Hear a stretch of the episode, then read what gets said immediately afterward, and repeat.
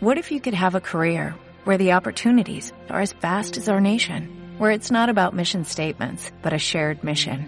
At U.S. Customs and Border Protection, we go beyond to protect more than borders, from ship to shore, air to ground, cities to local communities. CBP agents and officers are keeping people safe.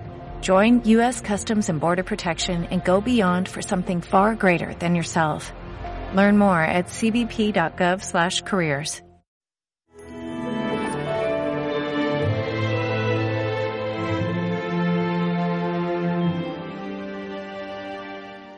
les enseñaba con autoridad.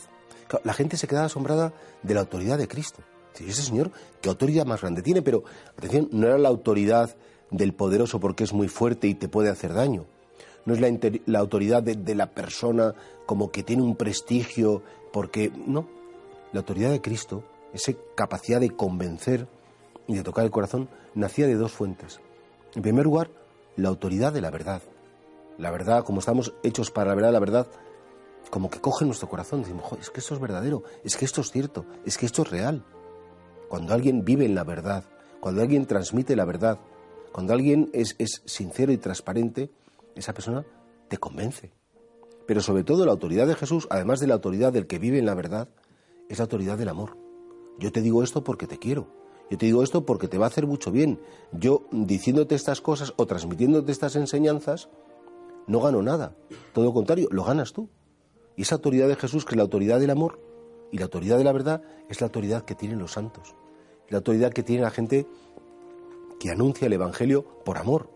Es la autoridad que tienen aquellas personas que, como están tan unidas al amor de Dios, después lo manifiestan con sus obras y con sus palabras. Es la autoridad que tiene una madre cuando le dice al hijo pues que estudie, que trabaje, que haga cosas porque le quiere y porque sabe que lo que le está diciendo es la verdad. Es la autoridad que tiene un amigo cuando te está diciendo las cosas que necesitas oír aunque nadie te las diga. Y es la autoridad que si tú quieres puedes tener. A veces, ¿por qué nos falta autoridad cuando decimos las cosas?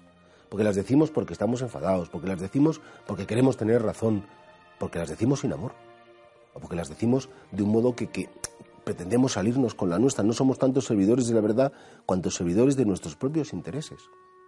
Qué bonito sería que queramos recuperar autoridad la autoridad moral, no del que es más bueno, no del que está por encima, no del que se cree que es más, la autoridad del que ama y el que pretende transmitir la verdad para que esa verdad se quede en el corazón del otro y quedándose en el corazón del otro pues le ilumine, le ayude, le haga crecer, le haga llegar más lejos.